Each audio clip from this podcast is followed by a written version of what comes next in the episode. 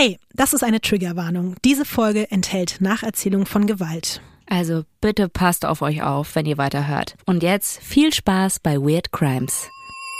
Lotti. Ines. Es war mal wieder soweit. Weißt du, was ich letzte Woche gemacht habe? Ich glaube, du hast wieder Einläufe bekommen. Das ist das, was ich weiß. Oder? Ich habe mal wieder eine ayurvedische Kur gemacht. Mhm. Ich will jetzt auch nicht so sehr ins Detail gehen, aber von einer Anwendung möchte ich dir erzählen. Die nennt oh. sich Pizzi Chili. Ich habe es mit oh. Sicherheit falsch ausgesprochen. Und das war, oh, Lotti.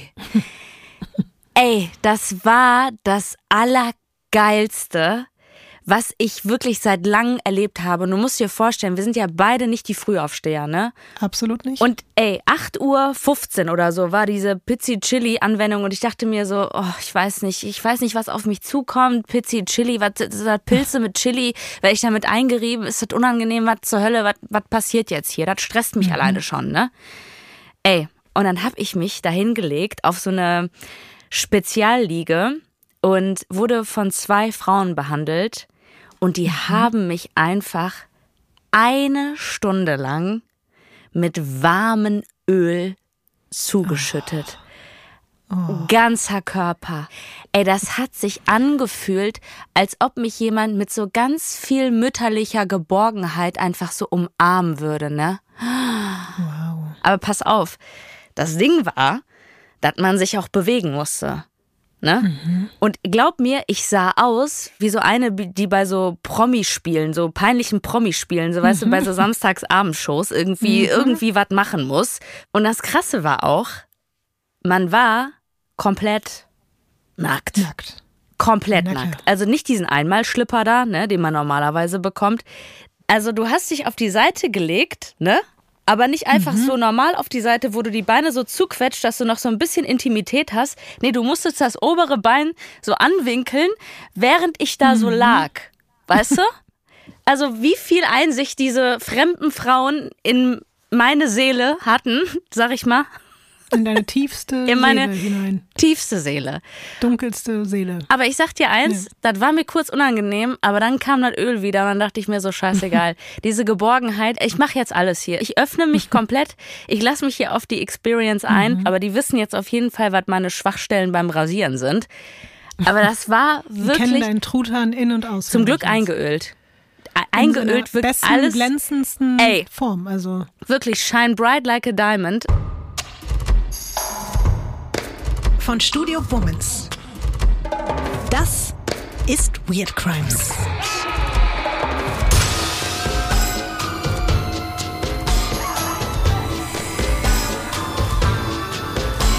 Der True Crime Podcast über die absurdesten, bizarrsten und unglaublichsten Kriminalfälle. Mit mir, Visavi. Und ich bin Ines Agnoli.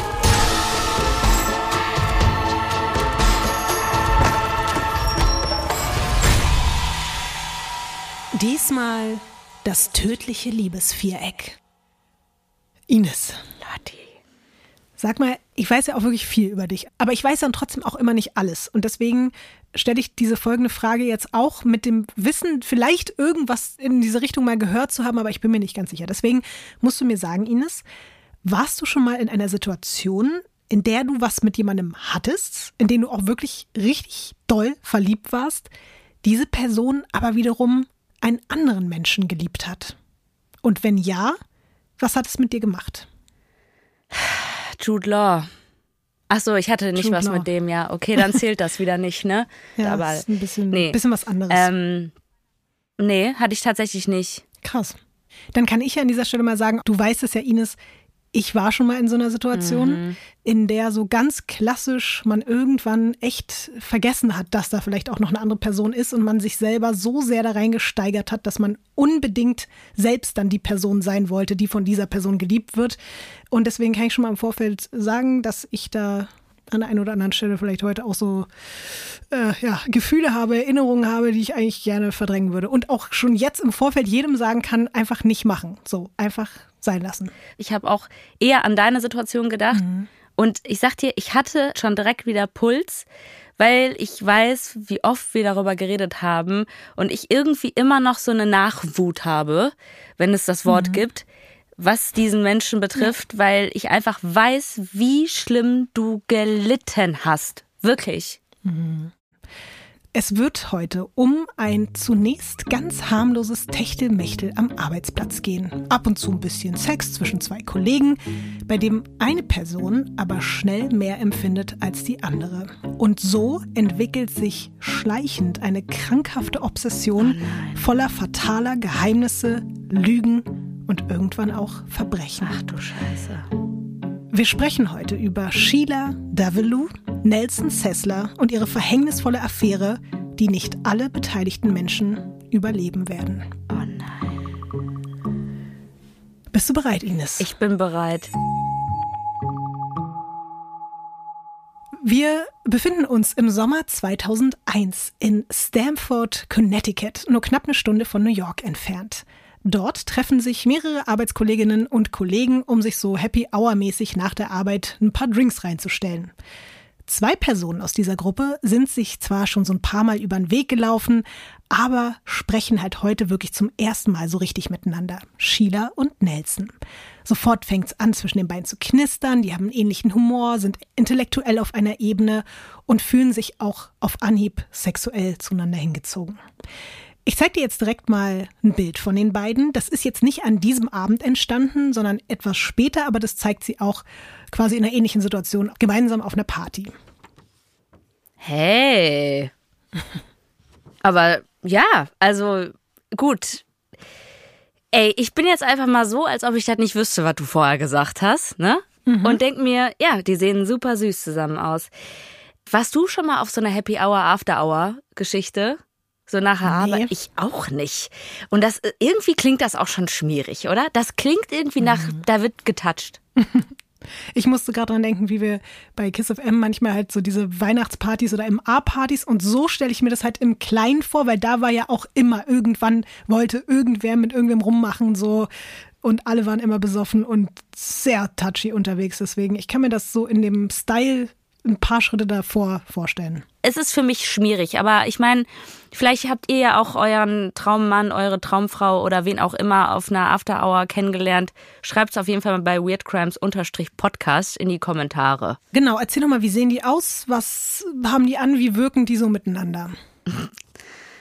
Okay, das ist auf jeden Fall ein sehr süßes Bild. Mhm. 2001 sagst du? Mhm. Die Klamotten schreien für mich auf jeden Fall zehn Jahre früher, oder? Ja, krass, ich weiß voll, was du meinst. Ja. Die Tapete ist schrecklich. Okay, ich muss jetzt nicht die Tapete beschreiben. Kannst du mir mal bitte beschreiben, wie du die beiden so wahrnimmst? Als sehr nett. Mhm. Und vielleicht noch mal ganz kurz einzeln, also wenn du Nelson so siehst, was ist so das Erste, was du denken würdest, wenn du den so kennenlernst? Also ich sag mal, das wäre so einer, ich würde tippen, der kommt zu spät und wenn du den brauchst, dann ist nicht so wirklich auf den Verlass, aber zum Saufen ist er immer am Start. Mhm. Und Sheila hingegen sieht wirklich nach einer aus, auf die immer Verlass ist. Mhm. Das heißt, du würdest eigentlich mit beiden auch ein Bierchen trinken, auf, bei so einer schmierigen After Hour. Beide sind übrigens Anfang 30, falls du dich das gefragt Hab hast. Habe ich mich nicht gefragt, aber danke. Okay, aber jetzt weißt du es trotzdem. Und Jetzt darfst du noch mal kurz raten, was Sheila und Nelson überhaupt beruflich machen. Also ich sehe die schon irgendwo so bürokaufmännisch in, in so einer Abteilung. Also so BWL-mäßig beide. Ich könnte mir aber auch vorstellen, dass Nelson vielleicht ein ITler ist. Auf jeden Fall eher so was Freakigeres. Ich glaube, sie ist eher so für Ordnung und Koordination und er macht eher so ein bisschen nerdy Zeugs. Also, ich kann dir sagen, beide haben Biochemie studiert Ei. und arbeiten aktuell bei einem großen Pharmaunternehmen als medizinische Forschungswissenschaftler bzw. Wissenschaftlerin. Ja, war ich doch Spannend, ganz nah oder? dran, oder? Ja. Es war auch schwer darauf zu kommen. genau. Wie soll man das denn auch wissen, wenn die nicht diese Forscherbrillen aufhaben und ja, kein Kittel? Genau das nämlich. Genau das. Nelson ist übrigens seit knapp einem Jahr in der Firma. Sheila hat schon ein bisschen länger einen Job dort. Man muss dazu sagen, dass dieser Konzern sehr, sehr groß ist. Also nicht alle Menschen, die dort arbeiten, kennen sich zwangsläufig. Diese Firma heißt übrigens Purdue Pharma und dort begegnen sich Sheila und Nelson ein paar Tage nach ihrem ersten Flirtabend in der Bar wieder. Ich zeige dir jetzt auch mal ein Bild von ihrer gemeinsamen Arbeitsstätte. Boah, sieht eigentlich echt schon modern aus, so für 2001, oder? Ja, besonders wenn man das Gebäude daneben sieht, merkt man schon, das wäre ein Gebäude, was auf jeden Fall auffällt. Es ist komplett verspiegelt, hat was sehr Modernes. Das ist übrigens das One Stanford Forum, in dem sich neben Büros anderer Unternehmen und Konferenzräume auch der Hauptsitz von Purdue Pharma befindet. Und auch wenn es jetzt nur eine Randnotiz ist, aber dieses Unternehmen passt mit seinen Machenschaften wirklich absolut in den True Crime Podcast rein. Wir wissen ja alle, Pharmakonzerne sind eh oft sehr shady unterwegs, aber bei diesem ist es wirklich ganz besonders schlimm. Vielleicht erinnerst du dich, wenn ich gleich dieses Wort sage, das erfolgreichste Produkt des Unternehmens ist nämlich Oxycontin. Wir hatten das im Bling Ring. Das war das, was da auch sehr gerne mal konsumiert wurde. Und Purdue Pharma hat die Patente für ein spezielles Medikament auf Oxycontin-Basis. Und die haben dieses Produkt einfach in landesweiten TV-Werbespots extrem aggressiv beworben. Die haben nämlich in diesen Werbespots versprochen, dass weniger als ein Prozent aller Patienten davon abhängig werden würden. Was dazu geführt hat, dass Oxycontin auch schon bei alltäglichen Schmerzen eingesetzt wurde. Und das war aber ganz fatal, weil das Suchtpotenzial Potenzial nicht mal im Ansatz unter dem anderer Opioide liegt, vielleicht sogar teilweise darüber. Und das Produkt wird deswegen als einer der Hauptauslöser der Opioid-Epidemie in den USA angesehen. Die Firma musste dann wegen Klagen in Höhe von 2,2 Billionen Dollar, in denen es um Betrug und den Tod von 400.000 US-BürgerInnen geht. Ja. Es ist halt über einen Zeitraum von 15 Jahren oder so, aber. Aber 400.000? Ja, und die mussten 2019 dann Insolvenz beantragen und irgendwie passt dieser Ort heute ganz gut zum Fall, muss man einfach sagen. Deswegen gehen wir jetzt aber zurück ins Jahr 2001. Da gab es diese Probleme bei Purdue Pharma noch nicht und genau in diesem Jahr treffen sich dort Nelson und Sheila in der Cafeteria von Purdue Pharma wieder. Und wieder knistert es, wieder flirten die beiden. Und eigentlich ist klar, dass es jetzt nur noch eine Frage der Zeit ist, bis die zwei in der Kiste landen. Ein paar Wochen später sehen sie sich dann nochmal bei ein paar After-Work-Drinks mit Kollegen und Kolleginnen und dieses Mal endet der Abend dann tatsächlich gemeinsam in Nelsons Bett. Das ist der Startschuss für regelmäßige, aber eben auch komplett unverbindliche Treffen zum Sex. Bei der Arbeit halten sie ihre Affäre geheim, auch wenn sie sich dort jetzt immer öfter über den Weg laufen. Ihre Dates finden abwechselnd mal bei ihm und mal bei ihr statt. Sie übernachten dann auch beieinander, aber eine richtige Beziehung steht einfach nicht zur Debatte. Wenn beide Spaß haben, hör mal, High Five, macht weiter. Ich finde es trotzdem eben auch interessant, obwohl die beiden keine Beziehung führen, entstehen da trotzdem über die Monate auch immer mal wieder so gemeinsame Erinnerungsfotos und ein weiteres gucken wir uns jetzt mal an. Ja, das ist dieser typisches Fotoautomat-Foto, ne? Mhm. Ja. Mhm. Also entweder finde ich, wenn man auch nur so eine Bums-Affäre hat, ne, dann macht man nicht solche Fotos, oder? Mhm. Das sieht für mich stark nach, da wird nicht nur gevögelt aus, sondern da wird auch noch gekuschelt, da wird erzählt, da wird gefragt, da weiß man ein bisschen mehr über die andere Person. Hast du denn das Gefühl von allem, was du jetzt gehört hast und gesehen hast, dass beide ehrlich sind, was ihre Gefühle betrifft? Nein, absolut nicht. Was glaubst du, wer ist nicht ehrlich und wer schon? Sie sieht so nett aus. Und ich weiß manchmal, du neigst dazu, so Fotos rauszusuchen, um, um einen irgendwie auch so in eine falsche Fährte zu locken. Und deswegen könnte ich mir auch vorstellen, dass er sich mehr verliebt und sie nicht ganz ehrlich ist. Also, Nelson ist ehrlich. Zumindest in Bezug auf das, was er von Sheila will. Nämlich nichts weiter als ab und zu mal ein bisschen Geschlechtsverkehr. Mhm. Bei einer anderen Sache nimmt er das mit der Wahrheit aber nicht so genau. Und dazu darf sie jetzt das nächste Bild umdrehen. Oh oh, ich weiß jetzt, was kommt. Oh, nee, ne? Übrigens alle Bilder auf Weedcrimes-Podcast bei Instagram. Vielleicht stöhnt ihr jetzt gleich aus, wenn ihr dieses Bild seht. Was, was siehst du, Ines? Komm, sag's. Ja, das ist eine andere Frau an seiner Seite. Mhm. Verdammte Scheiße. Die ist auch zauberhaft. Mhm. Ähm, und das wird wahrscheinlich seine Frau oder Freundin sein. Ich denke jetzt nicht seine Schwester oder Mutter. Nee, das nicht. Das ist Annalisa Raimundo. Auch Annalisa hat bis vor kurzem bei Purdue Pharma gearbeitet. Du hattest also recht mit diesen schmierigen After Hour Work äh, Sessions, wo alle irgendwie sich gegenseitig antatschen. Denn es ist jetzt kein Spaß. Auch die beiden haben sich bei so einer After Work Happy Hour kennengelernt und haben auch schnell angefangen, sich regelmäßig zu treffen. Bei den beiden muss man aber sagen, ist schon relativ schnell klar, dass das ein bisschen mehr ist als Sex. Bislang ist es auch noch so ein bisschen eine unausgesprochene Sache, aber in Annalisas Wahrnehmung führen die beiden eigentlich schon lange eine feste Beziehung. Ach so. Ich hatte erst wirklich, als ich so meine Notizen gemacht habe, davon gesprochen, dass sie wirklich seine feste Freundin ist. Und dann ist mir aber bewusst geworden, dass es in vielen Berichten auch eher so klingt, ja, die haben halt gedatet, die haben sich getroffen, die haben schon eine Art Beziehung miteinander geführt, aber er hat sich noch so einen kleinen Türspalt offen gelassen, was aber nicht bedeutet. Der hat sich auf jeden Fall mehrere okay Spalten offen gehalten, würde ich mal an dieser Stelle sagen, oder?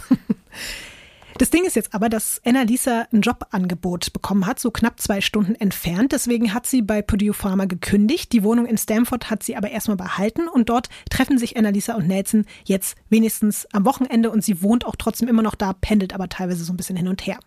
Und genau zu diesem Zeitpunkt, als Annalisa bei Purdue Pharma aufgehört hat, startet die Affäre zwischen Nelson und Sheila. Oh. Ja, aber die andere Sache läuft ja auch trotzdem weiter, ne? Also ist jetzt nicht so, dass sie ist weg und ja, ich habe eine neue, nee, das sondern das alte ja. läuft weiter. Die ja. zieht mhm. einfach nur mal kurz weg, kommt dann am Wochenende und dann sagt man schon direkt, alles klar, das Bett ist jetzt fünf Tage die Woche frei. Let's fuck, oder? Mhm, Ey, ja. ich frag mich, wie Menschen da drin in diesem Bett dann auch noch schlafen können, die das machen, ne? Ich weiß nicht, ob ich das schon mal erzählt habe, aber ich habe es ja auch aus der anderen Perspektive erlebt, nämlich dass mein damaliger Freund und eine meiner besten Freundinnen zum damaligen Zeitpunkt hinter meinem Rücken fünf Jahre eine Affäre hatten. Fünf Jahre? Fünf Jahre. Mhm. Und ich weiß zumindest, dass wenn die miteinander Sex hatten, dann hatten die halt bei ihr zu Hause Sex. Und das war ja auch ein Ort, an dem ich auch bei ihr war. Weißt du, bei ihr auf der Couch saß, wo die gebumst haben Boah, in meiner Abwesenheit. Lotte, ich habe überall so ein Ekelgefühl. Und ich weiß aber bis heute nicht, ob sie vielleicht sogar auch in unserer, meiner Wohnung oder unserer gemeinsamen Wohnung, wir haben damals zusammen gewohnt, ob die das auch da wirklich gemacht hat. Ich weiß es nicht, aber deswegen ist es echt aus vielen Perspektiven heraus ein schwieriges Thema. War mir einfach die Sprüche jetzt, weil du bist ja. und ich halt einfach ja. nicht möchte. Ich habe mich ja getrennt von ihm und von ihr auch. Also ich habe ja mit beiden nichts mehr zu tun, ich habe alles richtig gemacht. Finde ich auch. So, und um das jetzt wirklich auch nochmal zu sagen, Annalisa weiß nicht, was ihr quasi Freund in ihrer Abwesenheit mit seiner Kollegin treibt. Die hat keine Ahnung davon. Und auch Sheila hat keinen blassen Schimmer, dass ihr Liebhaber nebenbei noch in einer anderen, immer ernster werdenden Beziehung steckt. Oder vielleicht doch? Was Nelson nämlich nicht ahnt, seine Affäre Sheila weiß viel mehr über ihn, als er denkt. Oh oh. Und was er ebenfalls nicht weiß, für Sheila ist das Ganze nicht einfach nur Sex. Sie hat sich bei ihrem ersten Treffen in der Bar unsterblich in Nelson verliebt. Ihr Gefühl sagt ihr, Nelson ist ihr Seelenverwandter. Das ist der Mensch, nach dem sie ihr ganzes Leben lang gesucht hat. Das ist ehrlich gesagt nicht so das beste Anzeichen, wenn es schon so intensiv ist. Mit jedem Treffen wächst einfach auch ihr Wunsch, noch mehr Zeit mit ihm zu verbringen, noch mehr über ihn zu erfahren und ihm einfach noch näher kommen zu können. Aber sie spürt schon so ein bisschen, dass Nelson da eine Art Barriere zwischen den beiden aufgebaut hat, die sie nicht überwinden kann. Und ich glaube auch deswegen sagt sie ihm nicht so richtig, was sie fühlt, weil sie das Gefühl hat, okay, fuck, da ist so eine, mhm. da ist so eine Mauer, da komme ich einfach nicht durch.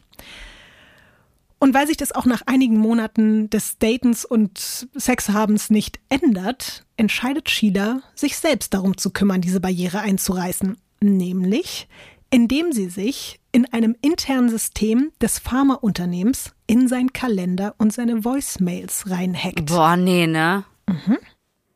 Aber ist sie selber Hackerin oder hat die dann einfach solche Skills? Das ist halt das Ding, sie ist wirklich unfassbar schlau. Und das nicht nur in dem wissenschaftlichen Sinne, was ihre Arbeit betrifft. Sie hat einfach auch extrem viel Ahnung von, von Technik und allem Möglichen. Auch wenn sie jetzt vielleicht vorher nicht ihr ganzes Leben lang Hackerin war, hat sie das auf jeden Fall relativ problemlos hinbekommen. Ey, ich weiß, ne, Intelligenz und sowas ist auch immer attraktiv, aber eigentlich fährt man besser, wenn man nicht mit so, äh, wirklich, also so Affären besser mit nicht so intelligenten Menschen. Weil Nelson diesen Kalender, auf den sie jetzt einfach Zugriff hat, und auch die Voicemails teilweise nicht nur für berufliche Termine und Kommunikation benutzt, weiß Sheila bald so gut wie alles über das Objekt ihrer Begierde. Sie weiß, wann Nelson in welchem Raum welches Meeting hat, wann er mit Kollegen in welchem Restaurant zum Dinner verabredet ist oder wann er auf Geschäftsreise ist. Ja, ist doch normal, oder? Die interessiert sich einfach nur sehr für den. Ja. Deswegen, die, die möchte gerne alles über den, also wirklich alles über den wissen, weißt du? Ich habe ja gerade auch schon mal nebenbei erwähnt, dass Sheila und Nelson sich jetzt immer öfter bei der Arbeit über den Weg laufen und das ist eben kein Zufall. Denn Sheila plant all diese zufälligen Begegnungen wirklich Tag für Tag. Wenn sie sieht, dass Nelson irgendwie von 13 bis 14 Uhr ein Meeting in Raum 356 hat, dann wartet sie einfach einen Flur weiter und wenn sie hört, die Tür geht auf, dann läuft sie schnell um die Ecke, rennt so scheinbar ganz zufällig Nelson quasi in die Arme und sagt, ach Mensch, das ist ja witzig, dass du auch gerade hier bist. Ich bin auch gerade hier, weil wie gesagt, das ist ein sehr, sehr großes Gebäude mit sehr, sehr vielen Räumen. Und sie sucht dann auch immer diesen Smalltalk darüber, so, ach, das ist ja so ein Zufall, dass wir uns jetzt hier schon wieder treffen. Das macht sie halt auch ständig, weil sie ihm das auch so ein bisschen in den Kopf pflanzen will. Einmal entdeckt Sheila in seinem System eine Flugbuchung inklusive Sitzplatzreservierung für Hin- und Rückflug nach und von Las Vegas. Das ist jetzt nicht dein Ernst. Als Nelson nichts ahnt nach einem Junggesellenabschiedswochenende beim Einchecken für den Rückflug am Flughafen in Las Vegas steht, taucht plötzlich Sheila auf. Beide lachen, weil es natürlich schon wieder total verrückt ist, dass sie sich einfach so random in Vegas am Flughafen treffen. Dann haben sie auch noch den gleichen Flieger und kaum zu glauben, wie der Zufall es will. Sitzen die nebeneinander, oder? Ja, Natürlich, sie hat den Platz direkt neben seinem. Ey, und soll ich dir jetzt mal sagen, ich wäre mega anfällig für sowas. Also wenn ich mir das vorstelle, ja. dass ich wie so in einem Hollywood-Film die ganze Zeit einen Menschen, mit dem ich halt so Larifari Sex habe, zufällig sehe, das mit dem. Flieger, da würde ich dann schon denken, oh mein Gott, vielleicht sind wir wirklich füreinander mhm. bestimmt. Boah, die Vorstellung, dass das ja einfach dann gar kein Zufall ist, sondern dass die mhm. einfach der übelste Stalker von ihm ist und mhm. sich da reinhackt in das Leben. Und das ist auch so krass, weil genau das, was du gerade gesagt hast, das ist auch ihr Plan. Sie will, dass er denkt, dass das Schicksal ist. Und es ist dann auch wirklich so, dass die den kompletten Flug überreden und lachen und flirten und somit ist ihr Plan natürlich zu 100 Prozent aufgegangen.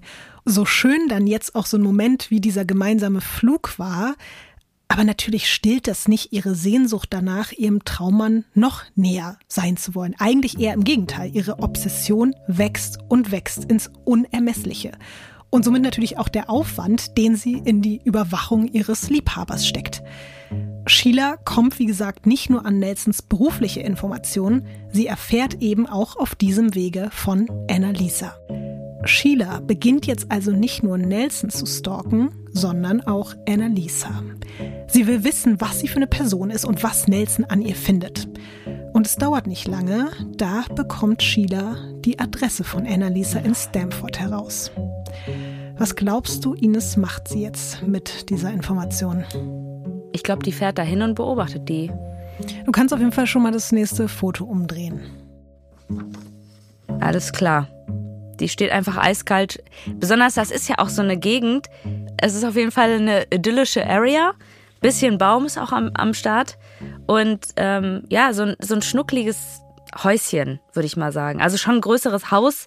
Ähm, aber es ist jetzt nicht so ein Tower, wie ich irgendwie gedacht habe, wo ganz viele Wohnungen drin sind. Und du hast es dir jetzt natürlich schon gedacht und es ist auch vollkommen klar und auf der Hand liegend, das ist das Haus, in dem Annalisa wohnt und genau dahin fährt Sheila jetzt an einem Samstag, weil sie durch Nelsons Kalender weiß, dass Annalisa da definitiv in der Stadt und auch zu Hause ist. In ihrer Tasche hat sie einen Dietrich und einen Elektroschocker. Nein. Was ist ein Dietrich? Ich denke mal, das ist kein Typ, ne? In ihrer Tasche hat die einen kleinen Dietrich. nee, und Elektroschocker. Ist, äh weil der Dietrich bedient den Elektroschocker. Das kann die nämlich nicht, die Sheila. Die kann wahnsinnig viel und die ist auch sehr schlau. Aber du mhm. Elektroschocker äh, sehr vor Hause brauchst du Dietrich. Ja, der Dietrich ist eher ein Werkzeug als ein Mensch, aber ja, genau, mit dem Dietrich kann man ganz gut, wenn man das denn kann, Schlösser aufknacken. Ah. Ja. Sie wartet stundenlang vor dem Haus, ist auch also nicht direkt vor dem Haus, da wo du jetzt das Auto siehst, sondern sie steht halt einfach ein bisschen weiter mit ihrem Auto und überlegt die ganze Zeit, einzubrechen oder einfach zu klingeln. Also sie ist hin und her gerissen und irgendwann verlässt sie aber der Mut und sie fährt nach Hause. Aber da auch einfach mal straight hinzufahren, direkt mit einem Elektroschocker und dem Dietrich, finde ich ehrlich mhm. gesagt auch schon, also die, die, ist noch wahnsinniger, als ich sie eingeschätzt habe. Mhm. Vor allen Dingen am Anfang hast du sie ja nicht mal als wahnsinnig eingeschätzt, sondern als unfassbar sympathisch. Das sind meistens die Leute, wo du dir denkst, die können keiner Fliege was zu leide. Das sind die mit dem Dietrich und, und dem Elektroschocker. Mhm. Nelson hat währenddessen einfach überhaupt keinen Plan, was sich da hinter seinem Rücken Gefährliches zusammenbraut. Er ist aber auch gerade viel zu sehr damit beschäftigt, seine Gefühle für Annalisa zu sortieren, weil auch wenn er sich ja bislang nicht so zu 100 Prozent auf sie einlassen konnte, spürt er immer mehr, dass er sich wirklich eine Zukunft mit ihr vorstellen kann. Deswegen muss Nelson jetzt eine Entscheidung treffen. Knapp ein Jahr nach dem Beginn der Affäre mit Sheila beendet er das Ganze mit ihr. Und er sagt ihr dann auch, sorry, aber wir können uns leider nicht mehr sehen. Oh Gott. Was glaubst du, Ines, wie reagiert Sheila darauf? Ich glaube, sie tut vor ihm ganz gelassen und sagt so, alles klar, schade, aber ich habe eh noch meinen Dietrich am Start, also mach dir nichts draus. Aber innerlich ist der Vulkan ausgebrochen und die ganze Lava durchströmt ihren Körper. Es ist eigentlich komplett auf den Punkt gebracht, genauso wie es war. Sie sagt Nelson, dass es absolut in Ordnung für sie sei, dass es für sie auch keine große Sache war mit den beiden und die ja einfach weiter Freunde bleiben können. Und das ist kompletter Bullshit. In ihr drin ist der Vulkan ausgebrochen, wie du gesagt hast. Vor allen Dingen dann noch viel mehr, als sie ein paar Wochen später durch eine Kollegin bei Purdue Pharma erfährt, dass Nelson jetzt sogar verlobt ist. Er hat Annalisa tatsächlich einen Heiratsantrag gemacht und ist jetzt eigentlich so gut wie bei ihr eingezogen. Aber auch irgendwie weird, oder? Also so irgendwie so zwei Hanky-Panky äh, Frauen da am Start haben, wo man mal hier in die eine rein dippt und dann in die andere und dann einfach so ene mene mu und raus bist du und dich heirate ich dann direkt, oder was? Es ist alles ein bisschen schwierig auf jeden Fall. Und was noch viel schwieriger ist, ist natürlich dass Sheila das Ganze nicht akzeptieren kann. Sie durchwühlt jetzt noch obsessiver Nelsons Kalender auf der Suche nach Gelegenheiten, ihm über den Weg zu laufen, um ihn einfach daran zu erinnern, dass sie noch existiert. Außerdem lauert sie immer öfter heimlich vor Annalisas und jetzt auch irgendwie seinem Haus, um die Gewohnheiten der beiden zu analysieren. Wann ist wer zu Hause, wann bei der Arbeit, beim Sport oder beim Einkaufen. Manchmal ist sie morgens da, manchmal nach Sonnenuntergang, dann hat sie sogar ein Fernglas mit Nachtsichtmodus dabei. Ihre Beobachtungen dauern einige Monate und nebenbei versucht sie, Nelson einfach durch zufällige Begegnungen zurückzugewinnen, aber keine Chance. Nelson ist jetzt wirklich komplett in Love mit Annalisa und er bekommt nach wie vor nicht mal so richtig mit, dass Sheila besessen von ihm ist. Er glaubt, es war für beide eine einvernehmliche, unbedeutende Sexgeschichte nebenbei, die jetzt vorbei ist und niemand mehr tangiert. Und es bestätigt sich für ihn dann sogar, als Sheila mal wieder ganz überraschend bei einem Projektwochenende von Purdue Pharma in North Carolina auftaucht. Eigentlich hat es nämlich mit Sheilas Abteilung überhaupt gar nichts zu tun, aber sie hat sich freiwillig dafür gemeldet, natürlich komplett unwissend darüber, dass Nelson auch mhm. dabei ist, wie sie mhm. sagt. Mhm. Was ihn aber eben darin bestärkt, dass sie genauso wenig Interesse an ihm hat wie umgekehrt, ist, dass Sheila ihn das gesamte Wochenende komplett ignoriert. Nur einmal gibt es so ein kurzen Smalltalk und da erzählt sie ihm, wie unfassbar glücklich sie gerade ist. Nelson glaubt ihr, warum auch nicht. In Wahrheit, du hast es dir gedacht, Ines, ist sie wirklich alles andere als glücklich. Sheila hat sich sogar erst vor wenigen Tagen eine Therapeutin gesucht, um die Situation mit Nelson besser handeln zu können. Was ja erstmal richtig toll ist. Voll also gut. Ja, ich war krass. Also ja, damit hätte ich überhaupt nicht gerechnet. Ich auch nicht. Wenn du schon an so einem Punkt bist, wie das de Sheila ist, dass sie es dann geschafft hat zu sagen, ich brauche Hilfe, aber statt dort zu erzählen, was wirklich in ihr vorgeht, spielt sie ihre Gefühle für ihren Ex-Geliebten einfach die ganze Zeit total runter. Und ich glaube, es ging ihr jetzt gar nicht darum zu reflektieren, ich bin wirklich krank, sondern es ging eher darum, der kreist die ganze Zeit in meinen Gedanken und ich brauche jemanden, mit dem ich darüber irgendwie reden kann. Aber es war nicht im Ansatz so, dass sie dort ausgepackt hätte, was sie da die ganze mhm. Zeit treibt eigentlich. Hat sie Freunde? Weiß man das? Nicht so richtig. Ist nie ein gutes Zeichen. Also man ja. muss keine 50 Freunde haben, ne? Ja. Aber wenn du so wirklich gar keinen Menschen hast an deiner Seite, das ist schwierig. Ja. Es ist dann auch übrigens so, dass sie nach drei Therapiesitzungen einfach nicht mehr erscheint. Leider, weil wir sind uns da, glaube ich, alle einig, dass eine richtige Therapie ihr wahrscheinlich wirklich geholfen hätte, wenn sie sich geöffnet hätte und vor allen Dingen hätte das vielleicht alle Beteiligten vor dem bewahrt, was dann folgt. Oh nein. Kleine Triggerwarnung an dieser Stelle. Es wird gleich sehr brutal.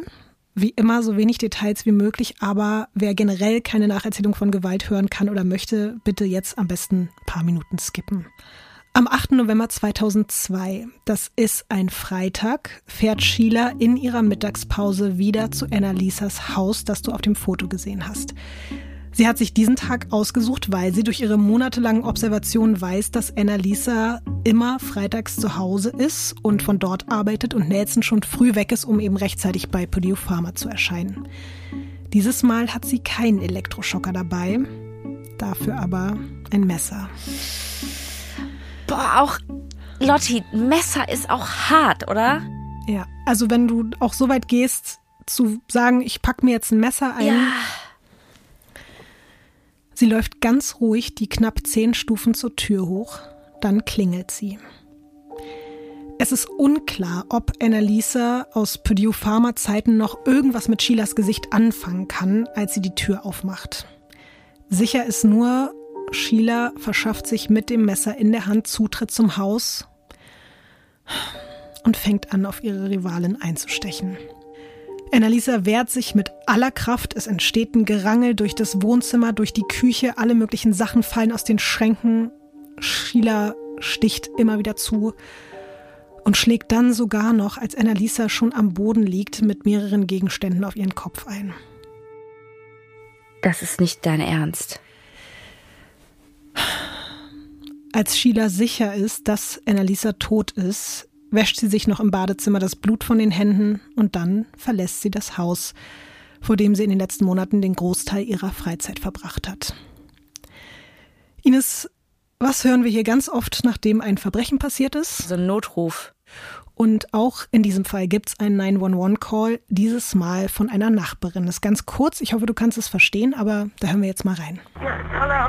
I think the guy is is it attacked my neighbor. think someone attacked your neighbor? Yes, yes. I heard yelling. I heard yelling. What do you, you don't know your hello? Hast du was verstanden? Ich glaube, ich habe das nur verstanden, was die Polizistin wiederholt hat. Somebody attacked my neighbor, oder? Vor allen Dingen, ich weiß nicht, ob du es gehört hast, hat die Anruferin gesagt, a guy, also ein Ach Mann, so. hat, hat ihre Nachbarin angegriffen. Was glaubst du, warum spricht sie von einem Mann? Also entweder hat sich Sheila so gekleidet, dass die halt irgendwie, weiß nicht, zum Beispiel mit einer Cappy und Kapuzenpulli irgendwie so reingegangen ist oder rausgegangen ist, dass man nicht wirklich erkannt hat, dass es eine Frau ist. Oder weil es irgendwie ähnliche Taten schon gab oder sowas in der, in der Gegend und wo es schon irgendwie jemanden Bekanntes gab. Ich, ich weiß es nicht, keine Ahnung. Oder einfach, weil die Frau irgendwie gedacht hat, das kann nur ein Mann gewesen sein, so brutal, wie das abgelaufen ist. Die Anruferin ist Sheila selbst. Ach so. Wie kann ich denn da nicht selber draufkommen, nach dem, was du über sie erzählt hast? Komm, Ines, wir hören uns das mit dem Wissen mal nochmal an. Also nochmal den Ton vom 911-Call. Yes, hello. I think the guy is is it attacked my neighbor. think someone attacked your neighbor? Yes, yes. I heard yelling. I heard yelling. What do you, you don't know your hello?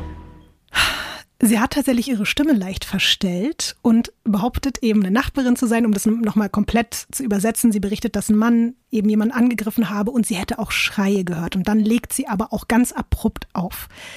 Das Police Department kann noch zurückverfolgen, dass der Anruf von einer Telefonzelle vor einem Restaurant in der Nähe der angegebenen Adresse gekommen ist, mehr aber nicht. Ja, ist nie ein gutes Zeichen, oder? Schlimmerweise ist aber wirklich erstmal dieser klassische Reflex jetzt zu sagen, wir suchen hier irgendwie nach einem Täter, der vielleicht hier irgendwie auch in der Nachbarschaft schon eingebrochen ist und so. Also das ist erstmal so das Gefühl.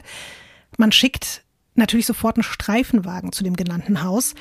Ein Beamter klopft an die Tür der Wohnung 105. Keine Antwort. Er verschafft sich dann Zutritt, kommt rein und ich zeige dir jetzt mal ein Bild von dem, was er da am Tatort vorfindet. Natürlich ohne das Opfer, aber einfach nur, damit du dir mal einen Eindruck davon machen kannst, wie krass der Kampf vor Ort gewesen sein muss und was es auch für ein Schock für den Polizisten gewesen sein muss, der da reingekommen ist. Mich hat es jetzt schon geschüttelt, alleine von deinen Erzählungen, ohne das Bild zu sehen. Ah. Das sieht aus, als ob da jemand eingebrochen wäre. Mhm. Also da ist ja alles mhm. verwüstet. Mhm. Oh Gott. Scheiße, die hat versucht einfach zu überleben, ne?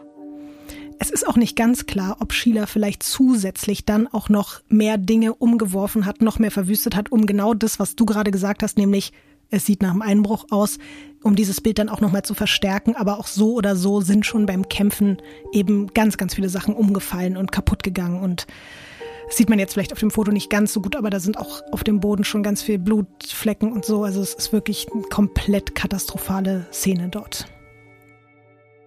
Geht's dir gut, Ines? Ja, ich habe nur noch mal drauf geguckt und äh, das ist halt einfach bitter, so ein Foto zu sehen. Wenn man, besonders wenn man weiß, was da passiert ist und mhm. wenn man sich die Personen da vorstellt und ach, mir tut's einfach wahnsinnig leid für Annalisa. Ja, es ist natürlich auch so, dass die Beamten in diesem ganzen Chaos Annalisa Raimundo vorfinden und sie können ihr nicht mehr helfen. Sie ist wirklich an den schweren Stich- und Kopfverletzungen gestorben. Nelson wird während der Arbeit bei Purdue Pharma informiert und der erscheint dann kurze Zeit später am Haus. Nachdem er dann über den gewaltsamen Tod seiner Verlobten in Kenntnis gesetzt wurde, verhält er sich in den Augen der Beamten so merkwürdig, dass er erstmal direkt als Verdächtiger mhm. gilt. Er ist nämlich ganz gefasst und bittet dann darum, sich hinlegen zu dürfen. Und den zuständigen Polizisten kommt es halt komplett merkwürdig vor. Also einfach die Tatsache, dass der Typ nach einem Mittagsschlaf fragt und die interpretieren das dann als Gleichgültigkeit. Aber ich habe mich dann darüber auch nochmal informiert. Tatsächlich kann es einfach sein, dass sich schlafen zu legen, nachdem man gerade eine traumatische Nachricht bekommen hat, einfach wirklich sowas wie so ein Coping-Mechanismus eines Menschen ist, der gerade einen Schock erlitten hat. Deswegen ist, ist es schon eine, eine absurde Vorstellung, dass Nelson dann wirklich erstmal schläft, aber das macht er und die Polizisten durchkämmen die komplette Nachbarschaft, einerseits nach der Anruferin, aber andererseits eben auch auf der Suche vielleicht nach einem Einbrecher. Man kommt dann doch relativ schnell auf die Idee, dass es wahrscheinlich doch nicht Nelson gewesen ist, auch weil er halt ein komplett äh, felsenfestes Alibi hat. Er war die ganze Zeit bei Purdue Pharma und das können alle bestätigen. Sheila kommt in der Zeit von ihrer angeblichen Mittagspause zurück zu Purdue Pharma. Und dort macht sie ganz normal ihren Job, sorgt dafür, dass sie Smalltalk in der Cafeteria oder auf dem Gang hält, damit sich auch ja später andere Mitarbeiter erinnern, dass sie an dem Tag bei der Arbeit gesehen wurde. Was glaubst du denn, macht Sheila, nachdem sie die Verlobte ihres Ex-Geliebten auf brutalste Weise ermordet hat, um ihn ganz für sich zu haben, noch an diesem Freitagabend so mit ihrer Zeit? Ach so, ich dachte, die würde ihn jetzt versuchen zu trösten und ähm, baut so wieder eine emotionale Bindung zu ihm auf. Ähm, aber sie macht was alleine mit ihrer Zeit. Boah, ey, ich weiß nicht, wie man, also was in so einem Hirn dann vor sich geht. Ähm, die geht noch in, in Facebook von, von Annalisa rein und postet da noch irgendwas oder sowas. Ich habe keine Ahnung. Sheila ist an diesem Abend noch zu Hause zum Essen verabredet mit einer anderen Person. Um zu wissen, mit wem, darfst du gerne mal das nächste Bild umdrehen. Ist ein anderer Dude, oder? Ist ein anderer Dude. Ist auch ein Arbeitskollege? Nee. Ich sag dir, wer das ist. Das ist Paul Christos. Sheilas Ehemann. Nein! Lotti! Ja, das ist ihr aktueller Ehemann. Und Nelson weiß das genauso wenig wie du das bis jetzt gewusst hast. Sheila ist die ganze Zeit über verheiratet und sie wohnt sogar mit ihrem Ehemann zusammen. Was? Wo war der denn, der Paul? Ja, ich habe mir schon gedacht, Ines, dass du an diesem Punkt vielleicht ein bisschen überrascht bist und die anderen Menschen, die uns gerade zuhören, auch. Und deswegen müssen wir jetzt erstmal so ein bisschen in der Zeit zurückgehen, um das Ganze aufzuklären. Nämlich ins Jahr 1994. Da lernen sich Sheila und Paul am Medical College in New York kennen. Da ist sie 25 und er 27. Beide studieren dort, sie Biochemie, er Epidemiologie. Sie haben sofort einen Draht zueinander und fangen an, sich zu daten. Sie gehen zusammen essen, schlafen miteinander, treffen sich regelmäßig, aber am Wochenende hat Sheila nie Zeit für ihn. Da ist sie bei ihren Eltern, wie sie sagt. Paul glaubt ihr, bis er eines Tages einen Anruf bekommt. Und das muss ich jetzt auch nochmal dazu sagen, da führen die beiden schon seit knapp einem Jahr eine Beziehung miteinander. Ein fremder Mann fragt ihn am Telefon, ob er mit Sheila zusammen wäre. Paul sagt ja. Der Mann erwidert, tja, das ist blöd, weil ich seit sechs Jahren mit Sheila verheiratet bin. Warte mal. Kommst Warte mal, also? Paul ist jetzt der mit den sechs Jahren verheiratet? Oder ist Nee. Paul der, der Einjährige jetzt gerade? Wir sind im Jahr 94. Also du musst jetzt mal alles vergessen. Und wir sind im Jahr 1994 und Sheila ist seit einem Jahr mit Paul zusammen. Ja, den ich hier auf dem Foto aber, gesehen habe. Den du auf dem Foto gesehen hast. Aber der Mann am Telefon sagt, seit sechs Jahren ist er mit Sheila verheiratet. Das ist wieder ein anderer Mann. ich kann nicht mehr. Stimmt das? Paul fragt sich genau das, was du dich gerade gefragt hast. Und der macht sogar etwas, was ich sehr, sehr mutig finde. Der trifft sich mit dem Typen, weil der sicher gehen will, dass der ihn nicht verarscht hat. Und dieser Mann kann wirklich beweisen, dass die beiden Ehepaar sind. Nein. Ja. Das ist ja noch absurder. Die alte ist ja kompletto hier irgendwie in der Birne. Also das ist ja alter Vater. Also wirklich, sie ist, glaube ich, mit dem Typen verheiratet, mit dem anderen, seitdem sie 18 ist oder so. Dann eben sechs Jahre mit dem verheiratet. Ein Jahr hat sie jetzt schon diese andere Beziehung mit Paul. Und Paul, nachdem er das alles erfahren hat, konfrontiert natürlich Sheila damit, dass sie verheiratet ist. Sie gibt dann unter Tränen zu, dass es stimmt, behauptet aber, von ihren Eltern zu dieser Ehe gezwungen worden zu sein. Also man muss dazu sagen, sie hat einerseits italienische, aber auch iranische Wurzeln und sie verkauft es dann so ein bisschen als Zwangsehe, aber die Eltern sagen später, nein, das stimmt einfach nicht, wir haben sie nicht dazu gezwungen. Aber erinnere ich mich richtig, dass du Paul eingeführt hast als Sheilas Ehemann? dazu kommen wir jetzt. Also hat er einfach gesagt, scheiß auf die Geschichte. Ich heirate die Alte trotzdem, ja? Es ist unglaublich, aber ja, Paul gibt Sheila noch eine Chance. Und die beiden ziehen danach zusammen nach Pleasantville in New York und sind eigentlich wirklich so ein richtiges Power-Couple. Während Sheila bei Purdue Pharma als Wissenschaftlerin beginnt, arbeitet Dr. Christos, wie er sich mittlerweile nennen kann, als Biostatistiker und Epidemiologe in einem Präventions- und Forschungszentrum für Krebs. Er arbeitet übrigens später auch noch so als Professor und lehrt dann auch an der Uni und alle sagen, dass das so ein unfassbar netter, sympathischer Typ ist und einmal so ein ganz guter Mensch, so richtig von Grund Ja, auf gut. aber das ist meistens das Problem, dass solche Leute halt so krass verarscht werden, weil die ja selber gar nicht diese dreckigen Gedanken haben, sondern ja auch irgendwie von sich selber auf die andere Person schließen und sich Mhm. dann denken, ja gut, ich glaube der Person einfach. Ja. Verdammte Scheiße. Man kann ja auch gar nicht, also es ist ja auch schwer darauf zu kommen, was hinter dieser Person steckt. Also das, die beiden heiraten dann 2000, also wirklich erst ein Jahr, bevor unsere eigentliche Geschichte gestartet hat. Die beiden sind jetzt also ein Ehepaar, verdienen richtig gutes Geld, haben eine tolle Eigentumswohnung, die verstehen sich super. Jetzt kommt der gute alte, es könnte wirklich alles perfekt sein Moment, ist es aber natürlich mal wieder nicht. Weil tatsächlich haben die beiden, obwohl sie erst seit knapp einem Jahr verheiratet sind, schon irgendwie sich so ein bisschen auseinandergelebt. Paul hält trotzdem total an der Ehe fest und der würde auch nie auf die Idee kommen, sich von Sheila zu trennen. Er wünscht sich einfach nur mehr gemeinsame Zeit und mehr Kommunikation. Alle beschreiben ihn wirklich als total aufmerksam und liebevollen Partner, während sich Sheila ihm gegenüber immer kälter und desinteressierter verhält. Und dann lernt sie eben im Sommer 2001 Nelson kennen, verliebt sich Hals über Kopf und wiederholt ja eigentlich genau das, was sie schon mal mit ihrem ersten Mann und Paul abgezogen hat.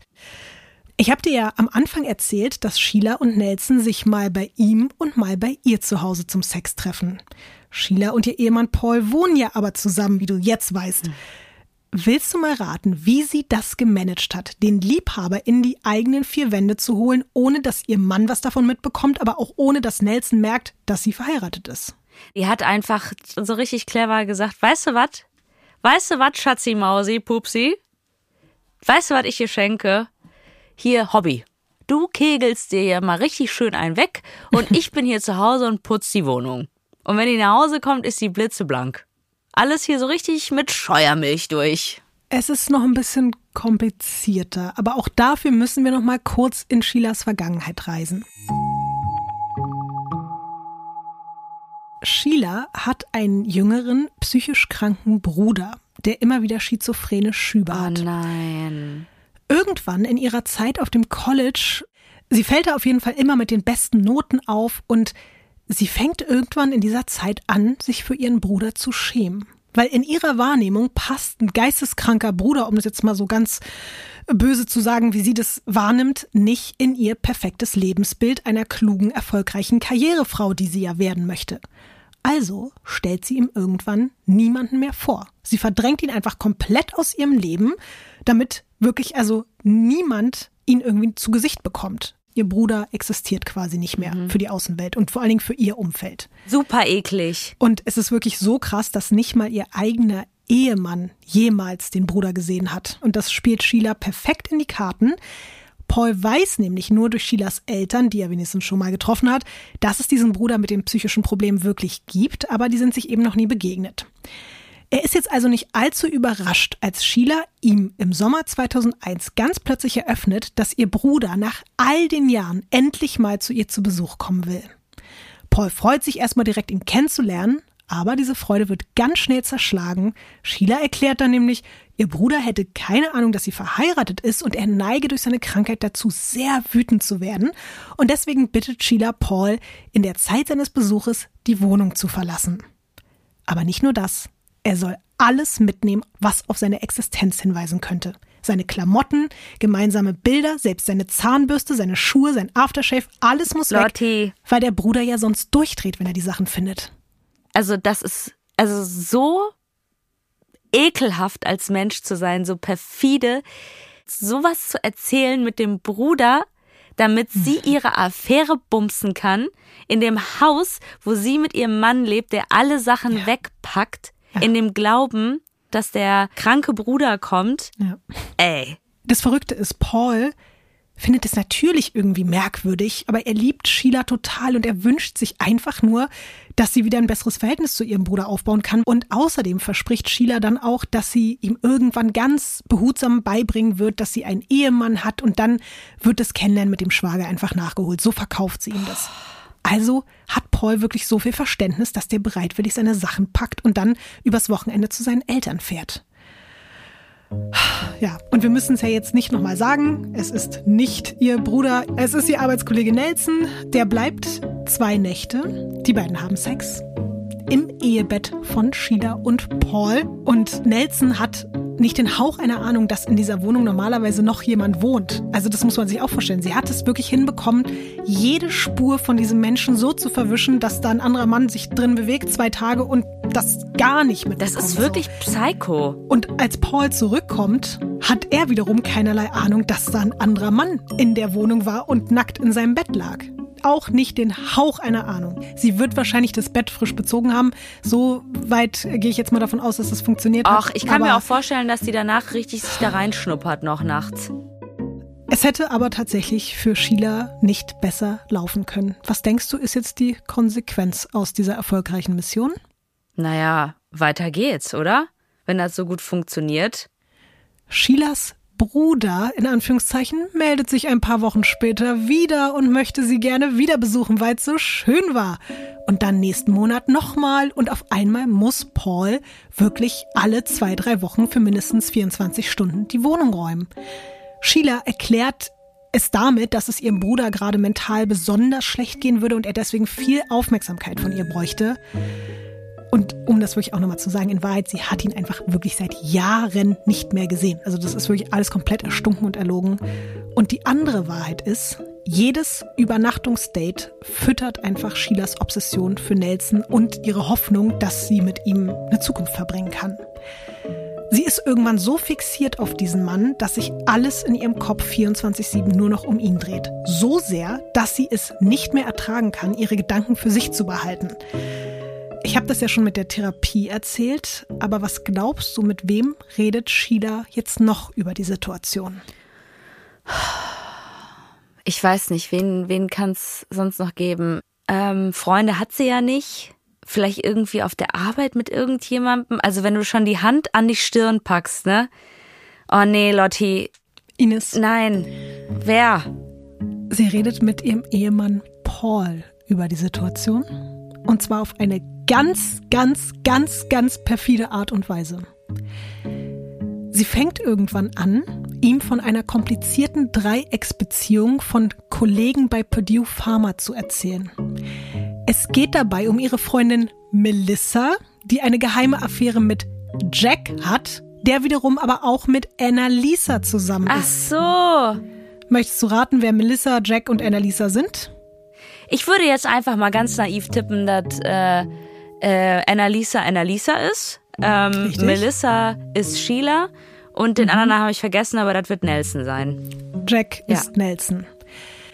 Du musst jetzt also vorstellen, Sheila berichtet ihrem Mann jeden einzelnen Tag davon, was bei Melissa, Jack und Annalisa abgeht. In ihrer Geschichte ist das ja kein Liebesviereck sozusagen, sondern nur ein Liebesdreieck, weil das ja. könnte sie ja sonst verraten. Und das Krasse ist, sonst reden die ja wirklich so gut wie gar nicht mehr miteinander, weil Shida halt so abweisend ist, aber bei diesem Thema kennt sie kein Ende. Sie packt sogar intimste Details vom grandiosen Sex zwischen Melissa und Jack aus, was ja in Wahrheit pikante Details aus ihrer Affäre mit Nelson sind. Und die oh, erzählt sie eklig. ihrem eigenen Mann. Hab heute, glaube ich, schon zum fünften Mal eine Ekelgänsehaut. Also wirklich Ines so Sachen wie, was der für einen riesigen, tollen, großen, schönen Penis hat und so. Das erzählt sie natürlich immer, dass Melissa ihr das erzählt und das alles wirft sie ihrem Mann vor die Füße. Sie fragt außerdem immer wieder im Namen ihrer angeblichen Freundin Melissa nach Ratschlägen, so nach dem Motto aus der Männerperspektive, was denn Paul glaubt, wie Melissa Jack überzeugen kann, sich für sie und gegen Annalisa zu entscheiden. Und am Anfang findet Paul das alles noch irgendwie ganz unterhaltsam und immerhin hat er jetzt endlich mal wieder ein bisschen mehr Kommunikation mit seiner Ehefrau, aber irgendwann werden die Geschichten auch immer wilder.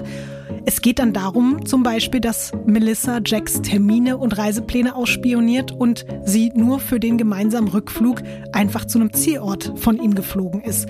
Und dann berichtet Shida auch noch, dass sie ihre Freundin Melissa dabei unterstützen will, in Annalisas Haus einzubrechen, um gemeinsame Fotos oder Liebesbriefe zu finden, um halt einfach mehr ein Gefühl für die Beziehung zu bekommen. Sie borgt sich dafür von Paul ein Nachtsichtfernglas und kauft. Und der sagt, ist okay? Nee, er sagt nicht, das ist okay, das sage ich dir gleich. Er ist natürlich super irritiert, aber ich glaube auch, dass sie halt so eine dominante Persönlichkeit hat, dass er erstmal sagt, ja, okay, gut, alles klar, gibt ihr halt dieses Nachtsichtfernglas. Dann bekommt er noch mit, wie sie sich ein Dietrich-Set kauft, also beziehungsweise sie kauft das für ihre Kollegin Melissa, übt damit aber an der eigenen Eingangstür am Schloss, ernst. wie sie damit die Tür aufbricht. Ja. Alter, das ist ja so krass, Lotti.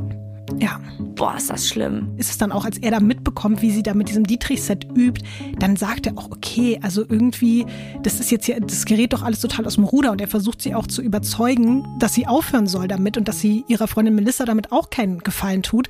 Aber Sheila sieht das natürlich anders.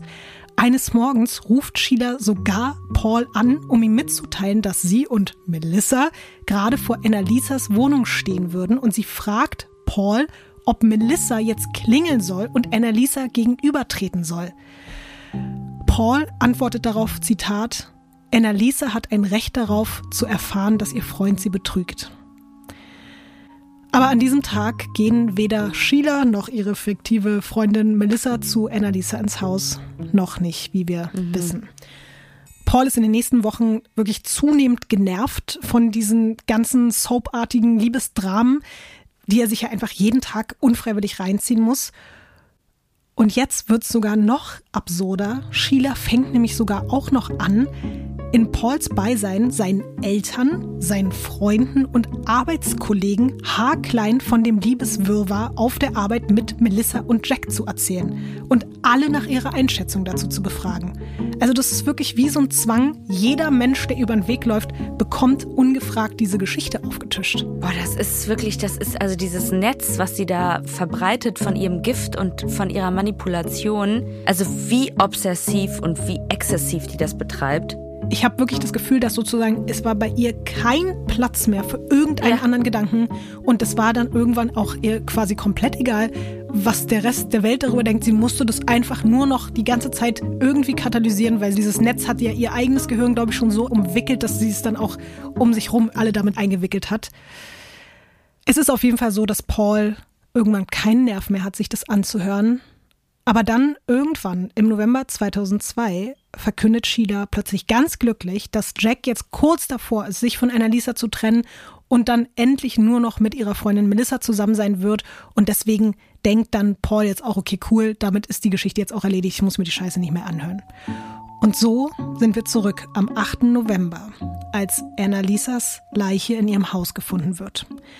Paul bemerkt an diesem Abend, dass seine Frau mit einer Schnittwunde am Daumen von der Arbeit nach Hause kommt. Sie behauptet, sie hätte sich beim Öffnen einer Dose Hundefutter für ihre beiden Hunde am Rand ein bisschen geschnitten. Nichts Dramatisches. Nur knapp eine Woche nach dem Mord hat Paul einen beruflichen Termin bei einem anderen Pharmaunternehmen. Es ist ausgerechnet der Konzern, zu dem Annalisa nach Purdue Pharma gewechselt ist. Und da der grausame Vorfall dort natürlich überall Thema ist, hört Paul bei seinem Meeting nach kurzer Zeit, dass eine Mitarbeiterin namens Annalisa in ihrem Haus umgebracht wurde. Ines, was glaubst du, was macht diese Info jetzt mit ihm? Ich hoffe, er erzählt jetzt mal eins und eins zusammen. erzählt so ein bisschen zusammen, aber ein bisschen in die falsche Richtung, weil ohne sie zu kennen, fängt er jetzt nach allem, was er ja von Sheila gehört hat, an, diese Melissa. nicht existierende Melissa zu verdächtigen. Ja. Er weiß ja, wie gesagt, nach wie vor nicht, dass es diese Person nicht gibt. Er spricht dann sogar Sheila darauf an. Er erzählt von dem Todesfall und er fragt, ob sie vielleicht auch selbst irgendwie durch Melissa in Gefahr sein könnte. Aber Sheila erklärt dann ganz entspannt, nee, er hat da was verwechselt, weil der Annalisa, von der sie die ganze Zeit geredet hätte, geht's super. Die ist wohl auf, alles ist gut und die sind ja auch jetzt getrennt. Also Jack und, und Annalisa und Jack und Melissa sind jetzt glücklich und deswegen das Thema ist zu den Akten gelegt. Alles ist gut. Und Paul glaubt ihr das auch? Gut für Sheila, denn so hat sie wieder einen freien Kopf, um sich um etwas anderes zu kümmern. Willst du raten, um was? Nelson. Jetzt, wo Annalisa tot ist, möchte sie Nelson zurückgewinnen. Sie schickt ihm ein Care-Paket mit seinen Lieblingssüßigkeiten. Sie schreibt ihm Briefe mit aufbauenden und tröstenden Worten und bietet ihm an, jederzeit ein offenes Ohr für ihn zu haben. Hm, Nicht nur ein offenes Ohr wahrscheinlich. Ines, ich habe es hier reingeschrieben in Klammern. Ines Gag, Punkt, Punkt, Punkt. Nicht nur das ist bei ihr offen für ihn. Das habe ich hier hingeschrieben, weil ich in dem Moment, ich wollte es, weil manchmal denke ich ja, wenn ich irgendwas aufschreibe, so, was könnte Ines jetzt sagen? Und ich wollte einmal probieren, ob es wirklich funktioniert und es hat funktioniert. Wie geil ist es? Wirklich. Nicht nur das es ist, bei ihr schön für dich in dem Moment, bisschen traurig für mich, wie vorhersehbar ich dann doch bin. Vielleicht kenne ich dich auch einfach nur zu gut und es hat gar nichts mit Ach, ich, vorhersehbar. ich würde jetzt auch nicht sagen, dass das brillant war, was ich, was ich ja gerade gesagt habe. Also ist schon okay. Ich bin einfach auch konditioniert auf so Ficky-Ficky-Witze durch dich, dass ich dann selber, glaube ich, schon so denke wie du. Und ich bin einfach nur, ich werde dir davon einen Screenshot schicken, dass du wirklich weißt, es, es ist einfach, Ja, es stand da bitte. wirklich. Es ist schön. Ja, ähm, das Traurige ist, dass Sheila wirklich in seinem Umfeld so gut wie die einzige ist, die ihm so anbietet, für ihn da zu sein, weil der Großteil seiner Freunde und auch seine Familie scheint total überfordert damit zu sein, mit einem Mann zu reden, der irgendwie gerade seine Verlobte auf so eine gewaltsame Art und Weise verloren hat. Und er will aber irgendwie auch darüber sprechen, kann es aber mit niemandem. Und deswegen nimmt er ihr Angebot wirklich irgendwann an und weint sich dann ausgerechnet an der Schulter der Mörderin über den Verlust von Annalisa aus. Lotti, ich bin so am Limit von, von all dem, was ich mir so vorstellen, fühlen, meine Wut, weißt du, so, das ist so, Mein Körper muss das gerade erstmal alles verarbeiten, was diese eine Person für Ausmaße geschaffen hat. Und ich finde auch, wie viele Schauplätze an Grausamkeit und an, an Manipulation, an Schrecklichkeit, an Lügen, an es ist boah, wirklich. Die Mordermittlungen laufen natürlich auch weiter auf Hochtouren. Nelson war ja mal ganz kurz so als Verdächtiger gelistet, aber dann war das schon wieder vorbei. Er wurde dann nach allen relevanten Ex-Freundinnen in seinem Leben befragt. Die hat er auch benannt, aber Sheilas Name war nicht dabei, Scheiße. weil er hat es mit ihr einfach viel als viel zu irrelevant eingestuft. Weißt du, während sie so sagt, es ist die Liebe meines Lebens und es ist mein Seelenverwandter, wäre Gönn er ich so, der ah, aber. Ganz ehrlich, das Ja. gönn ich der, dass er die so irrelevant eingestuft hat. Ich finde auch, es geschieht ihr recht, aber gleichzeitig hätte das auf jeden Fall, Geholfen. ja, das hätte sehr, sehr schnell vielleicht auch noch andere schlimme Dinge verhindern können. Statt eben irgendwo jetzt auf einer Polizeiwache zu sitzen, wo sie eigentlich hingehört, lädt sie den Verlobten ihres Opfers im Januar 2003, nur zwei Monate nach dem Mord an Annalisa, zur Ablenkung zu einem Skiausflug mit Freunden ein. Am Abfahrtsort erscheinen aber keine anderen Menschen, weil wir wissen ja schon, Shida hat eigentlich keine anderen Freunde. Nur Angeblich haben- 50 Ehemänner wahrscheinlich. Angeblich haben die Freunde alle abgesagt, ganz spontan, und deswegen sind Shida und Nelson leider jetzt allein. Aber Nelson denkt sich, komm, egal, ich muss hier raus, ich muss irgendwie weg, ich mach das mit. Und so fahren die beiden zusammen auf einen kleinen Skitrip. Und auch davon zeige ich dir ein kleines Foto, was da entstanden ist. Also ich muss sagen, wenn ich dieses Foto sehe, ne? Ich finde, sie sieht glücklich aus, er nicht. Irgendwie. Gut, er Ich hat weiß auch aber, echt eine meinst. harte Zeit gerade jetzt und aber sie sieht richtig aus und ich habe auch das Gefühl, die greift ihn richtig, weil er ist so wie ein bisschen so freundschaftsmäßig umarmt er sie, aber sie ist so richtig am klammern. Oh Gott. da kommt jetzt auch noch eine unangenehme Information dazu. Es ist natürlich schon auch ein bisschen schwierig, dass der Typ, der gerade vor zwei Monaten seine Verlobte verloren hat, jetzt mit seiner Ex-Geliebten irgendwie in Urlaub fährt. Und möchtest du mal raten, was die da sonst noch so machen, außer Skifahren? Ficky, Ficky. Richtig. Sie haben wieder Sex miteinander. Für ihn ist es natürlich zu diesem Zeitpunkt nichts als Ablenkung. Für Sheila ist es das größte Glück der Welt. Im wahrsten Sinne des Wortes, nach dem, was du da erzählt hast von Jacks ähm, Ring-a-Ding-Dong. Jack, ja. Ja. Aus Sheila der Trösterin wird wieder Sheila die Liebhaberin und in ihrer Welt ist sie jetzt auf dem besten Wege dahin, Sheila die Ehefrau von Nelson zu werden, weil das ist auf jeden Fall das Ziel, was sie jetzt mit allen Mitteln verfolgt. Auch nach diesem gemeinsamen Skiurlaub. Paul, ihr Ehemann, wird dementsprechend nach einigen Monaten Pause, in denen ja Nelson sich auf seine Verlobte konzentriert hatte, plötzlich wieder dazu aufgefordert, regelmäßig für Sheilas Bruder die Wohnung zu räumen.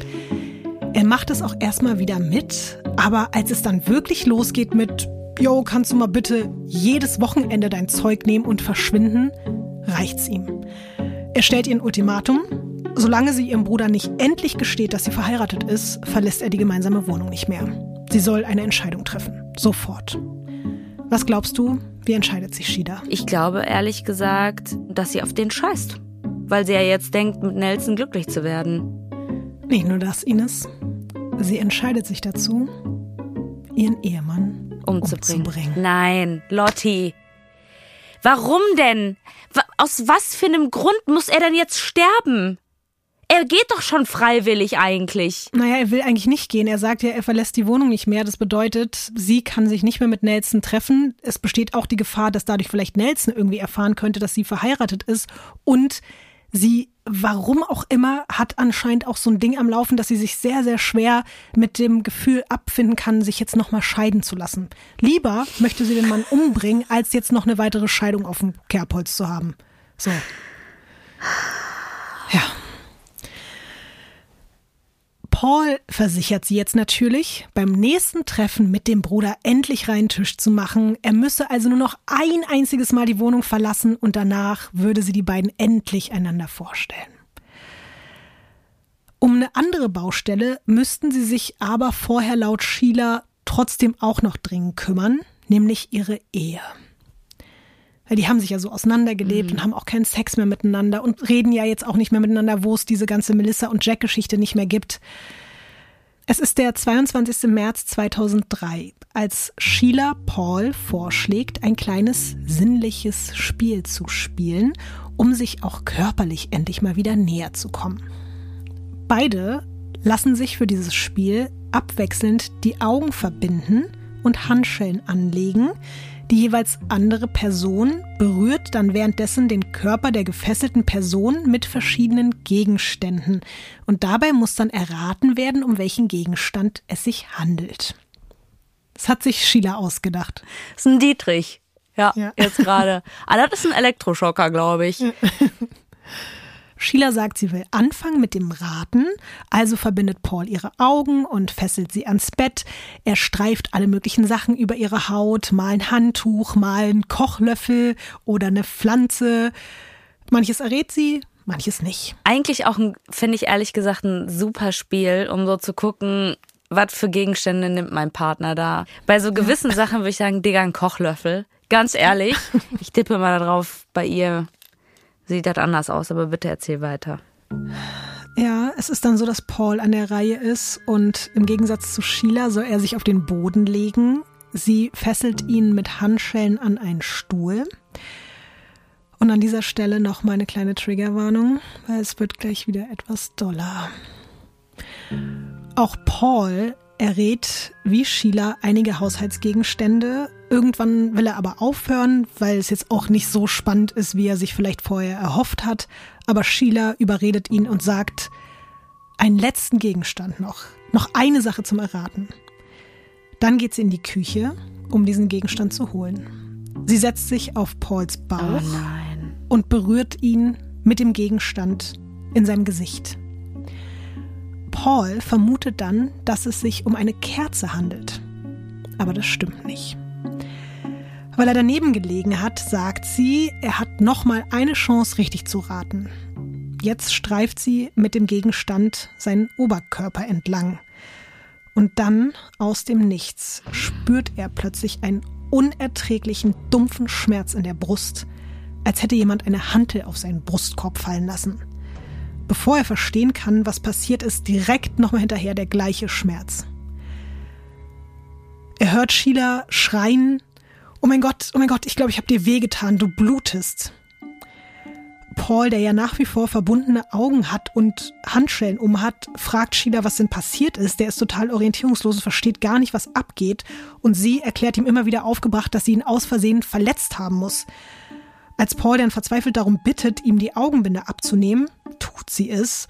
Und er wirft einen Blick auf seinen Oberkörper und es ist alles voller Blut. Oh mein Gott. Was Paul nicht weiß und auch in diesem Moment niemals für möglich halten würde, Sheila hat zweimal mit voller Wucht mit einem Küchenmesser auf ihn eingestochen. Direkt in seine Brust. Aber, oh mein Gott, ich glaube, ich habe dich verletzt und die hat zweimal. Also, Das Schlimme ist, Ines, er glaubt ihr in dem Moment, dass es ein Unfall war, weil er sieht ja nur irgendwie das Blut, seine Frau, die total aufgebracht ist und sagt, es tut mir leid, es tut mir leid, es tut mir leid, ich wollte das nicht, es ist, ein, das ist aus Versehen passiert im, im Laufe des Spiels, ich wollte das nicht, es tut mir so leid. Deswegen ist er so, oh Gott, es war ein Unfall und er geht natürlich davon aus, dass sie ihm jetzt helfen wird. Aber als er sie dann bittet, schnell die Handschellen abzunehmen, sagt Sheila, dass sie den Schlüssel nicht finden kann. Und sie entschuldigt sich so glaubhaft bei ihm, dass er auch daran keine Zweifel hat. Und in seiner Panik kommt er dann auf die Idee, dass Sheila den Holzstuhl, an dem seine Handschellen befestigt sind, zertreten oder zerschlagen soll. Sie versucht es immer wieder und es dauert aber eine Ewigkeit, aber irgendwann klappt es dann tatsächlich und Paul ist vom Stuhl befreit. Aber er kann sich weiterhin kaum bewegen, er bleibt auf dem Boden liegen, verliert viel Blut und er fühlt sich mit jeder Minute immer schlechter. Sie kniet sich dann immer wieder neben ihn und sagt ihm, wie stark und mutig er wäre und sagt ihm, wie sehr sie ihn liebt und dass sie bei ihm ist und ihm helfen wird. Aber weil sie natürlich ansonsten rein gar nichts unternommen hat, um ihm zu helfen, ist Paul dann irgendwann so, okay, aber du musst jetzt einfach mal ganz schnell einen Krankenwagen anrufen. So, warum machst du das nicht? Ruf bitte endlich einen Krankenwagen. Und als er dann endlich hört, wie sie im Flur mit jemandem von 911 zu telefonieren scheint, ist er beruhigt und hofft, dass jetzt einfach endlich schnell Hilfe kommt. Aber nachdem 10 Minuten, 20 Minuten, 30 Minuten und irgendwann 60 Minuten ohne Eintreffen eines Krankenwagens verstreichen und er immer wieder zwischendurch fragt, was ist jetzt, wo bleiben die, wo bleiben die, fordert Paul sie irgendwann immer fertiger mit den Nerven auf, nochmal 911 zu wählen. Sheila verspricht sich darum zu kümmern und verlässt jetzt zum Telefonieren den Raum, aber sie hat nicht vor, 911 anzurufen. Hat sie hat ja sie auch auch noch schon nicht. beim ersten Mal nicht gemacht, richtig. Sondern sie hat nur so getan, als wäre jemand am Telefon. Aber dieses Mal telefoniert sie tatsächlich. Möchtest du raten, mit wem? Nelson. Das ist nicht ihr Ernst. Während ihr Ehemann ein paar Meter weiter im Sterben liegt, ruft sie ihren Liebhaber Nelson an und fragt, ob er heute zum Essen und zum Übernachten bei ihr vorbeikommen will. Es tut mir leid, Ines. Wie? Wie? Wie geht das? Als sie dann nach diesem Telefonat mit Nelson, der auch übrigens sagt, er hätte Zeit, zurück zu Paul kommt und der wieder total aufgelöst fragt, wo der Krankenwagen bleibt, gehen Sheila langsam die Ausreden aus. Und sie redet einfach weiter auf ihn ein, was er für ein Kämpfer sei und wie stolz sie auf ihn ist. Und Paul reicht es jetzt, aber der spürt, dass er ohne Hilfe bald sterben wird. Also sagt er jetzt, ey, scheiß auf den Krankenwagen, du musst mich jetzt einfach sofort ins Krankenhaus fahren, wir haben keine Zeit. Und er ahnt dabei einfach immer noch nicht, dass seine eigene Frau gerade einfach nur dabei ist, Zeit zu schinden, damit er endlich stirbt. Sheila wiederum ist total irritiert, dass er überhaupt noch bei Bewusstsein ist. Und deswegen stimmt sie mit der Situation auch komplett überfordert, erstmal zu, ihn zu fahren. Und auch das wieder einfach mit der Hoffnung, Zeit rauszuholen, weil sie ist sicher, bei dem Blutverlust, vielleicht dauert das noch fünf, vielleicht noch zehn, vielleicht noch 20 Minuten, aber deswegen denkt sie, okay, erstmal ins Auto packen und dann stirbt er da vielleicht. Aber sie weiß ansonsten auch nicht so richtig, was sie tun soll, weil sie eben nicht damit gerechnet hat. Nachdem sie ihren Mann ins Auto geschleppt hat und ihn hinten auf die Rückbank legt, fährt sie wirklich im Schneckentempo random alle möglichen Straßen entlang, kreuz und quer und braucht so für eine eigentlich fünfminütige Strecke zum nächstgelegenen Westchester Medical Center fast 20 Minuten. Und er fragt auch immer wieder währenddessen, warum dauert es so lange? Warum sind wir noch nicht da? Wo fährst du hin? Was machst du? Und sie ist immer nur so, oh Gott, ja, ich bin so durch den Wind und so, deswegen Entschuldigung, ich habe mich verfahren. Also die ganze Zeit Dass auf er ihr das Art. immer noch glaubt. Ja. Und statt dann direkt zur Einfahrt der Notaufnahme zu fahren, parkt sie das Auto auf der Rückseite des Gebäudes auf so einem fast leeren Parkplatz für Warenanlieferung. Die sind jetzt also wieder hunderte Meter entfernt von der Notaufnahme. Paul ist verrückterweise immer noch wach, immer noch ansprechbar und als Sheila dann aus dem Auto steigt und die Tür hinten auf seiner Seite öffnet, denkt er, dass sie ihm jetzt aus dem Wagen hilft und er dann gleich endlich medizinische Hilfe bekommt. Aber stattdessen zieht seine Ehefrau etwas Glänzendes aus ihrer Manteltasche Nein. und geht damit auf ihn los. Und dieses Mal begreift Paul endlich, dass das einfach gerade ein Messer ist in ihrer Hand und er sieht wirklich den Hass und die Wut und den Wahnsinn in ihren Augen. Sheila trifft ihn direkt ins Herz. Nein. Aber wie durch ein Wunder, Ines, ist es wirklich, also ich, ich weiß nicht, wie sowas geht, aber er schafft es, sich so zu wehren, dass er sie von sich wegstoßen kann und hieft sich von alleine mit seiner eigenen Kraft aus diesem Auto raus. Und er greift nach dem Messer, die beiden kämpfen miteinander und er schreit immer wieder, warum tust du das? Was machst du? Was, warum, warum verletzt du mich? Warum gehst du auf mich los? Was willst du? Ja, Adrenalin 3000 Ja. nochmal reingekickt, ja. Und ich finde es so absurd, dass sie selbst in diesem Moment ihr Lügenkonstrukt weiter aufrecht erhält und sie ruft immer wieder, du willst mich und meinen Bruder auseinanderbringen. Ich liebe meinen Bruder. Kann nicht mehr. Ich kann einfach nicht mehr. Paul schafft es in dem Gerangel dann tatsächlich ihr das Messer aus der Hand zu schlagen und dann läuft er mit seinem wirklich komplett blutdurchtränkten Hemd mit letzter Kraft die 200 Meter Richtung Rettungsstelle. Sheila läuft ihm hinterher, fleht ihn an, bei ihr zu bleiben und sagt wirklich so Sachen wie, wir können doch über alles reden. Aber Paul schleppt sich weiter Meter für Meter von ihr weg, schreit um Hilfe und tatsächlich haben auch mehrere Mitarbeitende von Weitem schon mitbekommen, dass es da einen Kampf gab und die eilen einerseits ihm zu Hilfe und andererseits auch, um Sheila daran zu hindern, abzuhauen, gehen auch ein paar Leute zu ihr. Auch die Polizei wurde schon informiert. Mehrere BewohnerInnen eines Hauses mit Blick auf den Parkplatz haben Sheilas Angriff auf Paul aus einem Fenster beobachten können. Sheila besitzt übrigens noch die unendliche Dreistigkeit, darauf zu bestehen, Paul in die Notaufnahme zu begleiten. Schließlich sei sie ja seine Ehefrau und sie möchte bei ihm sein. Hm. Aber zum Glück lässt sich da keiner von den Leuten vor Ort verarschen. Und statt ins Krankenhaus geht es für sie kurze Zeit später auf eine Polizeiwache. Paul wiederum muss direkt in den Operationssaal, Not-OP am offenen Herzen. Es ist wieder mal ein Wunder und ich freue mich über jedes Wunder, was wir Ja, hier im Podcast besonders haben. bei ihm. Er überlebt. Er überlebt wirklich. Aber es ist unglaublich knapp. Das sagen ihm auch alle, weil das Messer hat mehrfach sein Herz wirklich berührt und auch wirklich verletzt, aber er hat trotzdem überlebt. Das ist unglaublich. Das allerdings sagt man Sheila vorerst nicht. Sie denkt also, dass ihr Mann tot ist. Und am nächsten Tag stehen Beamte der Mordkommission bei Nelson vor der Tür, weil natürlich hat man Sheilas Anrufliste gecheckt und gesehen, dass sie während der Tatzeit mit einem gewissen Nelson Sessler telefoniert hat. Der ja sowieso auch schon mal verdächtig war, was äh, Mhm. Annalisa betrifft. Obwohl das zu diesem Zeitpunkt jetzt gar nicht bei den Ermittelnden im Kopf ist, sondern es geht jetzt wirklich nur darum, okay, in welchem Zusammenhang steht er hier mit der Verdächtigen? Deswegen fahren die dahin und ein Polizist teilt ihm dann mit, dass sie da seien wegen des versuchten Tötungsdeliktes. Nelson, der ja wie gesagt auch von der ganzen Sache mit Sheila und ihrem Ehemann überhaupt nichts weiß, ist dann so, hä, wieso versuchte Tötung? Meine Verlobte ist doch getötet worden. Und plötzlich haben die Ermittelnden einfach nicht nur ein, sondern zwei Fälle auf dem Tisch, in die Sheila Davelu verwickelt ist. Was glaubst du, wie geht Sheila damit um, als man sie damit konfrontiert, ihren Ehemann angeblich getötet zu haben, was sie, wie gesagt, zu diesem Zeitpunkt immer noch denkt, und eben auch die Verlobte ihres Geliebten umgebracht zu haben? Was glaubst du, wie reagiert sie darauf? Also ich glaube, dass die da eine gute Ausrede für hat. Dass sie auf jeden Fall eine Geschichte sich ausgedacht hat, dass in ihrer Welt das alles total Sinn ergibt. Ich finde es noch ein bisschen abstrakter, weil trotz allem streitet sie alles ab. Also wirklich alles. Alles, alles, alles. Also klar, eine Erklärung, die Sache mit Paul wäre halt ein Unfall während eines Spiels gewesen.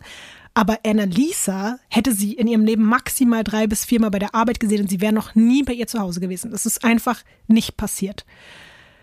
Beides behauptet sie sogar weiter, als man sie damit konfrontiert, dass Paul überlebt hat und halt eine ganz andere Version erzählt hat. Also sie ist dann schon total geschockt, das sieht man ihr auch an, aber sie tut einfach weiter so, nee, meine Version ist die richtige.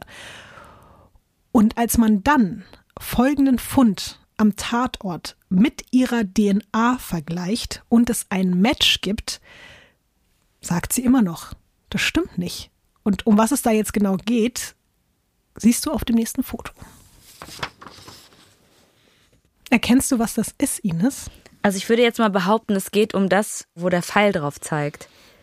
Also entweder ist es ein Haar oder es ist Blut.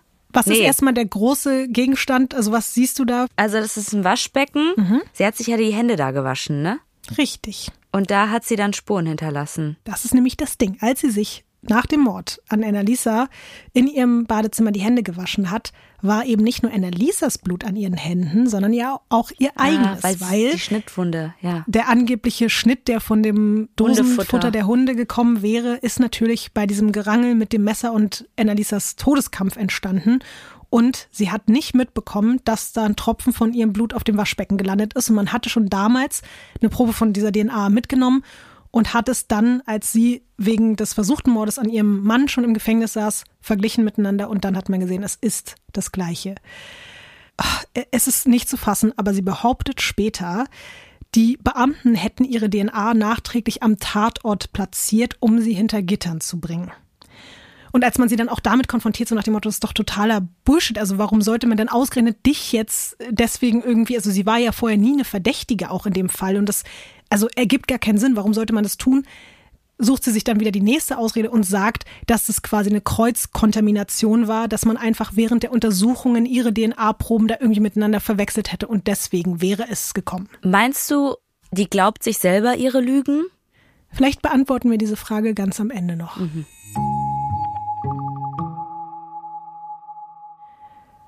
Sheila wird natürlich trotzdem angeklagt, auch wenn sie alles abstreitet, was ich auch übrigens unglaublich finde. Sie hat so einen extremen Kontrollzwang, dass sie sich dazu entscheidet, sich beim Prozess, der übrigens in beide einzelnen Fälle gesplittet wird, selbst zu vertreten.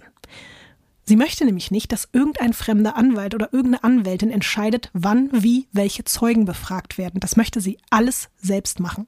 Du musst dir also vorstellen, dass diese Frau vor Gericht zum Beispiel ihren ex-geliebten Nelson befragt, deren Verlobte sie ja getötet hat, und ihren mittlerweile Ex-Mann, den sie versucht hat umzubringen.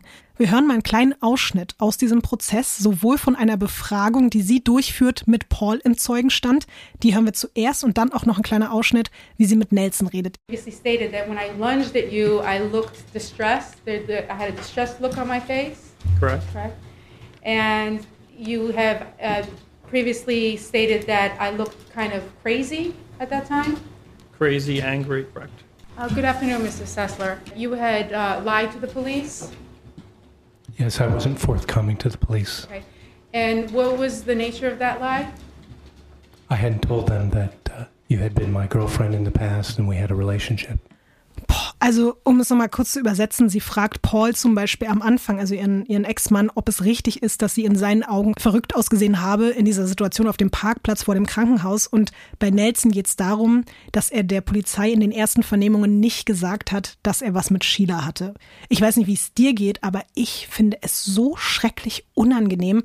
Ich habe das ja auch gesehen, also nicht nur die, das, was ich gehört habe, sondern auch die Bilder dazu. Ich finde das den Überlebenden gegenüber wirklich eine Zumutung, dass die sich von ihr befragen lassen müssen.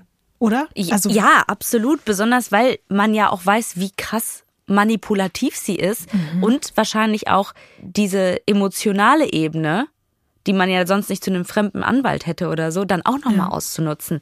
Stell dir mal vor, dein Peiniger befragt dich, wird dann auch noch richtig ekelig und hat da diese Macht, dich Sachen zu fragen. Jemand, der mehrfach mit einem Messer auf dein Herz Ja. eingestochen hat. Oder deine. Ex-Verlobte abgeschlachtet hat. Ja. Ich finde das wirklich, also, boah, Weißt du, wer sich übrigens noch äh, selber vertreten hat vor Gericht? wer? Ted Bundy. Oh, krass. Ja, das passt ja. Wow. Eine winzig kleine Genugtuung ist allerdings, dass Sheilas Entscheidung, sich vor Gericht selbst zu vertreten, ihr am Ende auf die Füße fällt. Du erinnerst dich ja an diesen gefakten 911-Call. Der wird natürlich auch vor Gericht abgespielt und da alle Jurymitglieder sie den ganzen Prozess über extrem viel reden hören haben, weil sie permanent Leute befragt hat, die ganze Zeit geredet hat. Und deswegen ist es halt so verrückt, dass alle Leute in der Jury sich so an ihre Stimme schon gewöhnt haben, so vertraut mit ihrer Stimme waren, dass sie sich deswegen alle zu 1000 Prozent sicher sind, dass Sheila die Anruferin und somit auch die Mörderin war. Natürlich gab es eh genug Beweise, dass man sie auch so wahrscheinlich hätte dran kriegen können, aber man sagt später, dass dieser Punkt auf jeden Fall dazu geführt hat, dass es keine Zweifel gab, weil diese Leute, die in der Jury sitzen, sind ja dann oft so, naja, aber vielleicht könnte das ja doch eine andere Stimme gewesen sein. Aber da waren alle so, ja, das ist die Frau, die hier seit Jahren, weil die Prozesse gingen wirklich über Jahre, die hier Wirklich? seit Jahren redet, den ganzen, ja, über Jahre. Der zweite Prozess, in dem es um Annalisas Tod ging, hat vier Jahre gedauert. Und jedes Mal hat sie ihre Ex-Typen da irgendwie befragt und über Jahre gequält mit ihrer Anwesenheit und ihren Fragen auch noch. Die mussten natürlich nicht bei jedem Prozesstag dabei sein und sie hatte da so eine Art noch Rechtsbeistand, der auch ab und zu da war, aber ja. Sheila Devereaux wird am Ende wegen versuchten Mordes an ihrem Ehemann zu 25 Jahren und wegen Mordes an Annalisa Raimundo zu 50 Jahren Haft verurteilt. Sie beteuert übrigens bis heute weiter ihre Unschuld. Auch als sie im Knast vor drei Jahren von einem sehr, sehr bekannten Moderator, dessen Name hier auch schon mal gefallen ist, interviewt wird. Dazu darfst du dir mal das letzte Bild für heute angucken. Ist das dieser Fox-Typ? Das ist dieser Piers Morgan, auch ein unglaublich unangenehmer, ekelhafter Typ. Keine Ahnung, ob ich das schon mal dazu gesagt habe. Aber der moderiert ja unter anderem, ich weiß nicht, ob du das kennst, diese Doku-Reihe Killer Woman. Nee. Für eine so eine Folge Killer Woman besucht Piers Morgan Sheila, die mittlerweile 53 Jahre alt ist, im Bedford Hills Gefängnis in New York. Und während dieses Interviews leugnet sie durchgehend weiter alles, womit sie konfrontiert wird. Und das, was ich eigentlich daran am bescheuertsten finde, ist, dass sie sogar ihre Obsession und ihre Gefühle für Nelson komplett leugnet. Das ist für mich eigentlich das Weirdeste daran. Und wir hören daraus jetzt mal einen Ton. My relationship with Nelson was very much an affair.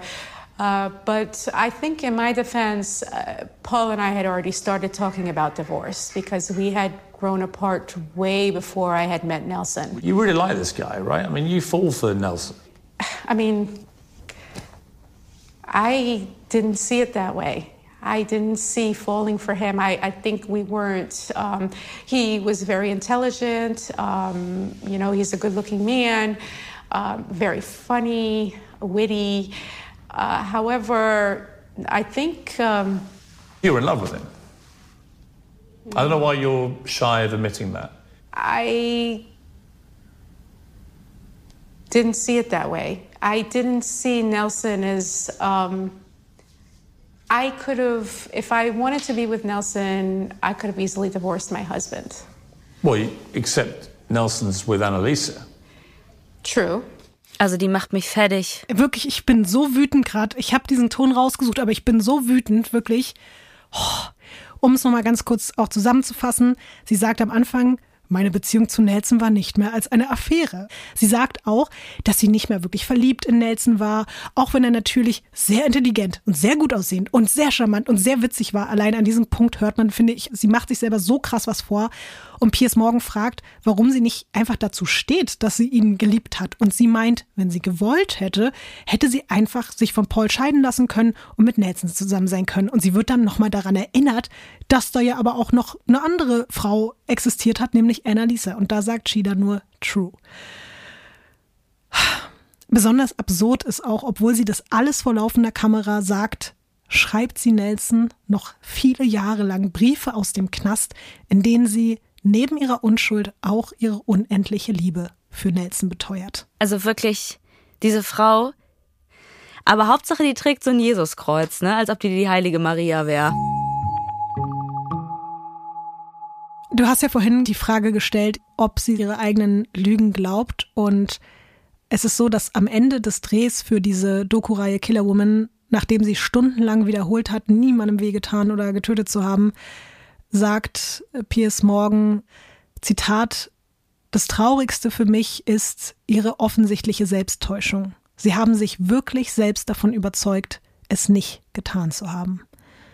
Und ich glaube leider, dass es auch genau so ist. Also, ich weiß nicht, ob du das kennst, wenn man manche Dinge in seinem Kopf so oft wiederholt, dass man sie vielleicht irgendwann selbst glaubt. Im Kleinen ist einem sowas vielleicht schon mal passiert, aber bei ihr ist das, glaube ich, bei dieser Sache passiert. Sie hat sich das so lange immer wieder eingeredet, dass sie mittlerweile vielleicht einfach selber glaubt, dass es so ist. Und es ist so, dass Sheila Davilo bis 2079 ihre Strafe absitzen muss. Wenn sie bis dahin noch lebt, dann kann sie mit 110 Jahren das Gefängnis verlassen.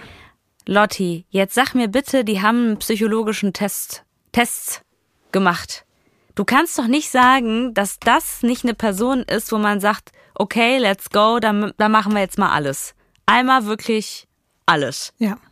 Also man hat auf jeden Fall auch in ihrer so medizinischen Historie gefunden, dass Sheila immer mal wieder an Depressionen gelitten hat und deswegen auch Medikamente sogar genommen hat. Und man hat bei ihr auch mehrere Persönlichkeitsstörungen festgestellt, also zum Beispiel auch eine narzisstische Persönlichkeitsstörung und psychopathische Züge, all das. Natürlich beeinflussen diese Aspekte hundertprozentig auch ihre Tat, aber es waren sich schon auch alle Menschen sehr, sehr einig, dass wirklich diese obsessive, krankhafte Liebe diesem Mann gegenüber in ihr etwas losgetreten hat, was natürlich mit dieser instabilen Psyche zusammen einfach so ein ganz gefährliches Gemisch ergeben hat.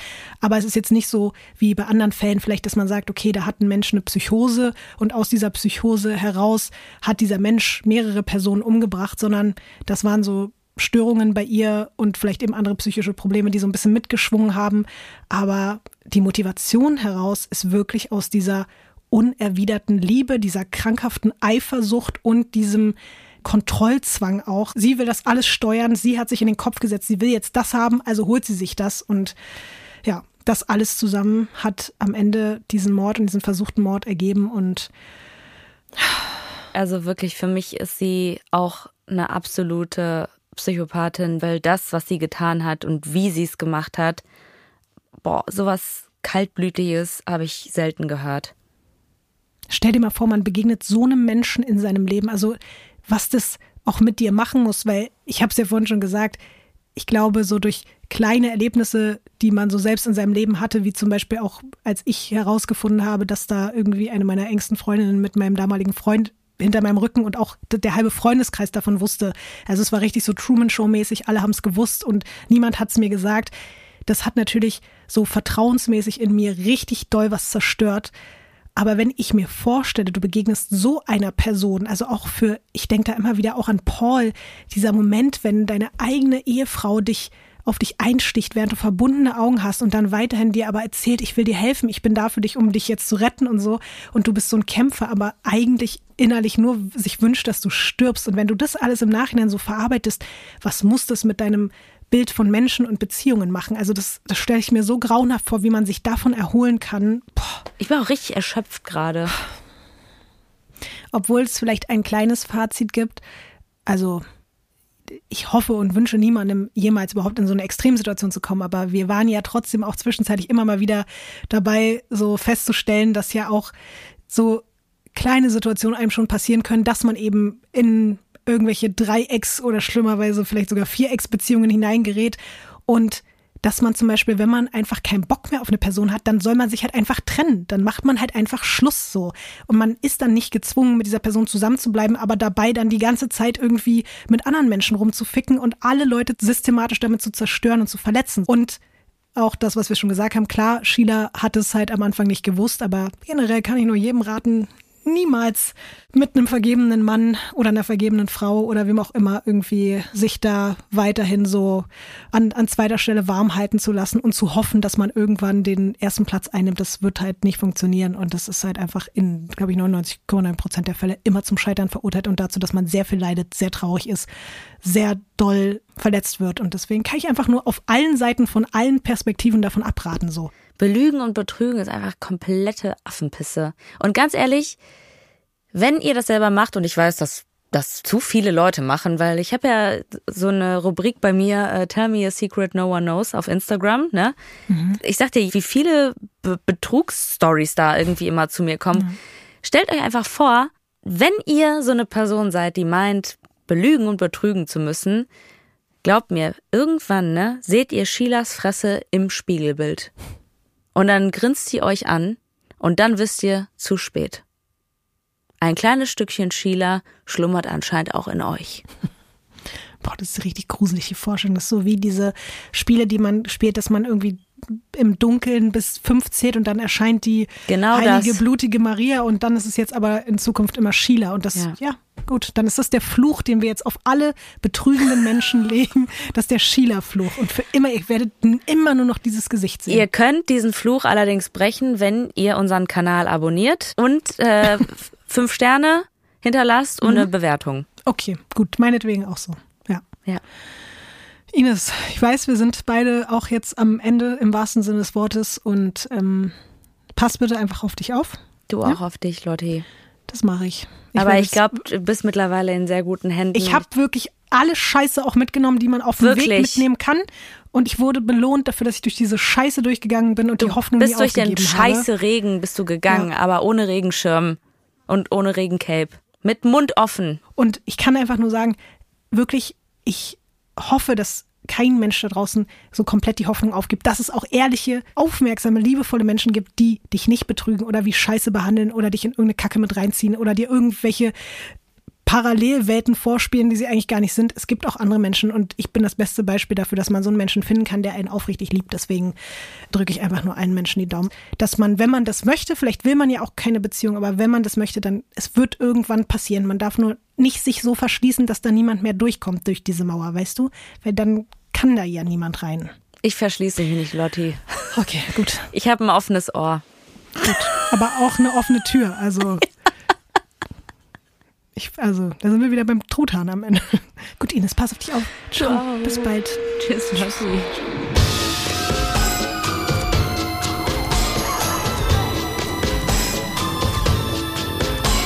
Weird Crimes ist ein Studio Womans Original nach einer Schnapsidee von Visavi und Ines Agnoli. Skript und Recherche Visavi. Executive Producer Konstantin Seidenstücker. Produktion und Redaktion Sarah Omar. Assistant Producer Peace Solomon Obong. Musik, Ton und Schnitt Christian Pfeiffer und Chris Kahles.